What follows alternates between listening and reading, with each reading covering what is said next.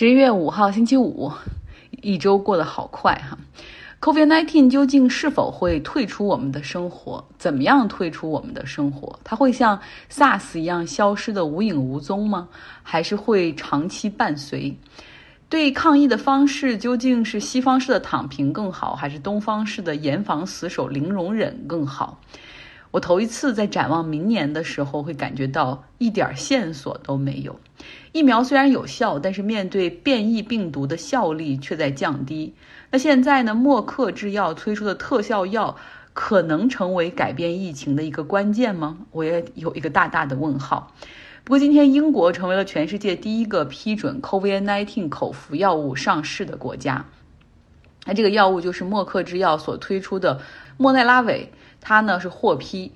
根据目前临床数据给出的建议，就是 COVID-19 呈阳性之后，然后每天服用两次，连续吃五天，这个药就能够有效的遏制病毒，也包括变异病毒 Delta。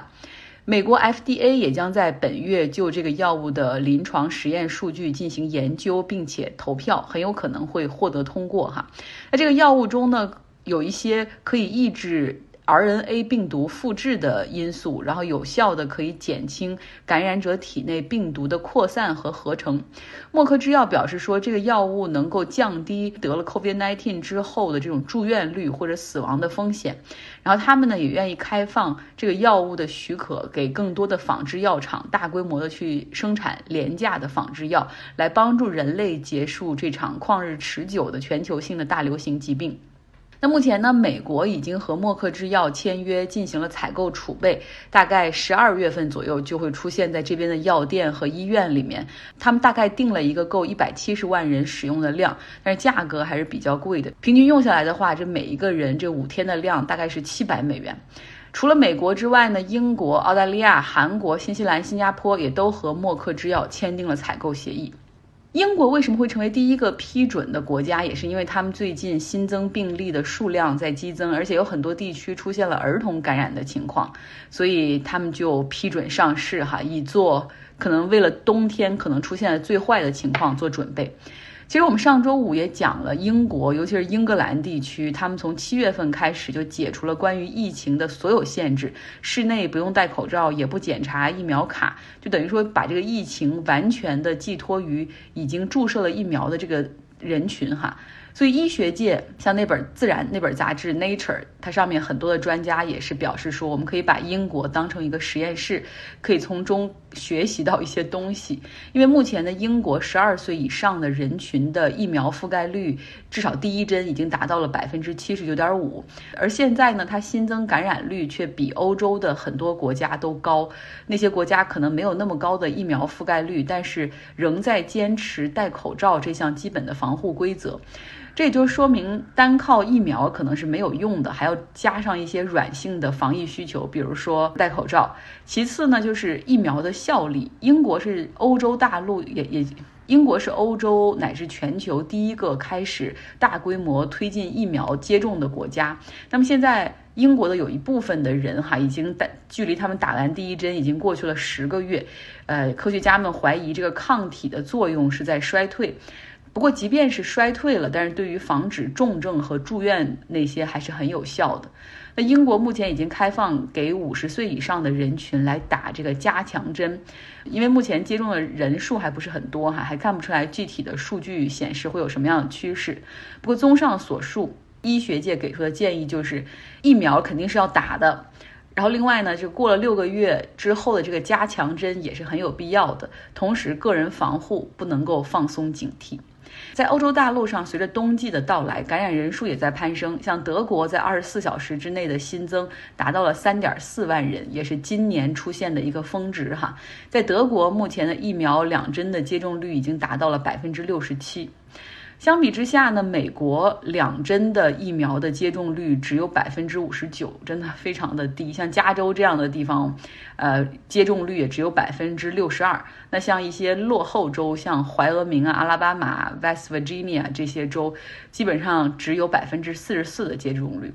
美国总统拜登知道哈，就一个劲儿的推疫苗的覆盖率，实际上已经影响他的支持率了。因为剩下的这部分人就比较顽固，一部分是阴谋论，就是那种觉得疫苗往你身体里注射的是芯片啊，以后会随时监控你；一类人呢是那种哇，就严格的那种 religious 宗教人士，然后认为就人的身体是神圣的，不能够接种什么病毒之类的。然后还有一类人呢，就自认为自己身体很好，然后疫苗应该给高风险的人群准备，我们根本就不需要。如果拜登不去继续推进这个疫苗的覆盖率的话，那么很可能在冬天又会出现那种高住院率、高死亡率的情况发生。所以，为了保证经济的正常运转、社会的正常开放，哈，所以也要推进疫苗。之前呢，他推了联邦政府雇员、现役军人、医护人员、养老院的工作人员是必须接种疫苗。那今天呢，又宣布企业的雇员要在一月四号之前完成疫苗的接种，这个大概涉及到八千四百万人。所谓企业，它定的就是员工在一百人以上的这一类型的企业。如果你要开启重返办公室的话，那么你就要所有人要么接种疫苗，要么定期接受检测。其实有一些企业早在夏天的时候就已经开始了疫苗强制令，比如说美联航，然后再比如说这个泰森食品，像这些公司就是如果你不打疫苗的话，抱歉，你要失业了。呃，像泰森食品，它是一个很典型，它是全球最大的肉类加工厂之一，他们在八月份的时候就给员工下达了强制的疫苗令。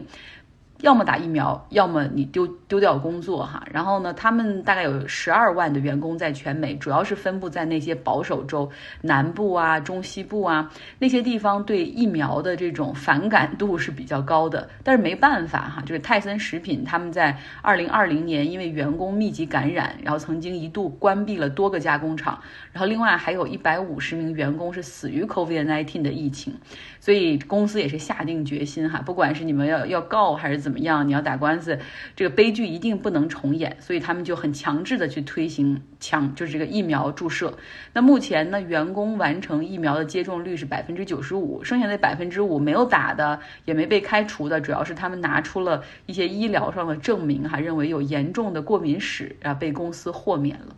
嗯，说完疫情，我们来关注一下以色列。由八个意见相左的政党所组成的联合政府，到底运转的怎么样呢？我们都记得哈，在今年六月份的时候，他们这八个政党联合起来把内塔尼亚胡赶下台。内塔尼亚胡就说：“你们这个组合长不了，你们就等着垮台吧。”然后你们的组合其实就是以色列最大的国家风险等等。但实际上，目前看来，这八个政党的组合运转的还可以。比如说，他们提交的这个新政府的预算，就在以色列的议会中获得批准，就说明这八个党派目前为止还是比较团结的哈。这也是以色列三年以来通过的首份预算。你也记得之前以色列就连续的两年里面搞四次大选，主要是因为像内塔尼亚胡他的利库德，他们虽然老谋深算，他虽然长袖善舞哈，但始终无法阻隔成功，因为他能得罪的也都得罪了，能把他看透的也看透了，所以他没有办法就是拿够足够的这个议会的席位哈，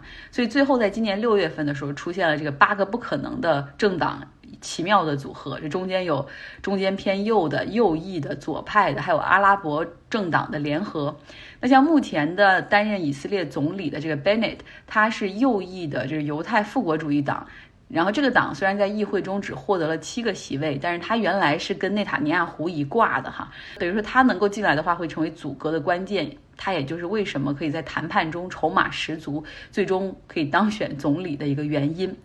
上述这些党派在立场上的冲突还是很明显的哈，像中间和左翼，他们基本上是那种就是允许巴勒斯坦建国，未来这片土地上一定是有一两个国家的这样的一个路线图。但是右翼的这个政党，尤其是 Bennett 他们的政党，则是否认啊这个巴勒斯坦作为一个国家的存在，并且他们要继续的在约旦河西岸建立定居点啊，最终一定要完全吞并那片土地。当时呢，能够让这些政党抛弃他们的。意见阻隔成功的重要原因就是内塔尼亚胡，他是这八个党派共同的敌人。这次预算案的通过呢，其实也算是他们内部的妥协的一个结果。那这八个党派联合在一起，在一百二十个席位的这个以色列议会中是有六十一票，所以就是说八个党派的这些议员中一个议员都不能少哈，没有就是不能有任何一个人对这个组合失望，然后投反对票，否则就意味着失败。从这样的角度来看，那这份预算案的通过只是四年任期万里长征的第一步，后面还有很多挑战。比如说，现在不论是左翼还是右翼的选民，有很多都已经站出来说啊，这个党派你们现在就在一起互相妥协，但是你背叛了当时让我们选你时候你承诺的 party platform，选民这边会给他们施加很大的压力。那我们的老熟人内塔尼亚胡现在在干什么？他依旧活跃在政坛，他依旧是利库德党的领袖哈。那只不过现在是坐到了议会中反对党领导人的位子上。他呢也是一直努力的在议会中去联合各种去阻挠这个预算案的通过，各种挑刺儿。但是以色列这边媒体评论说哈，只要内塔尼亚胡你还活跃在政坛一天，那么这八个政党的联合政府就非常有动力的在一起相互妥协。呃，然后继续合作。假如说内塔尼亚胡你愿意宣布退休，不再从政的话，那么这个联合政府相信也很快就会瓦解。嗯，所以这是以色列政坛现在很有意思的一个 dynamic。好了，这就是今天我们的内容哈。知道大家周末也不太喜欢听新闻，就做的短一点吧。希望你有一个愉快的周末。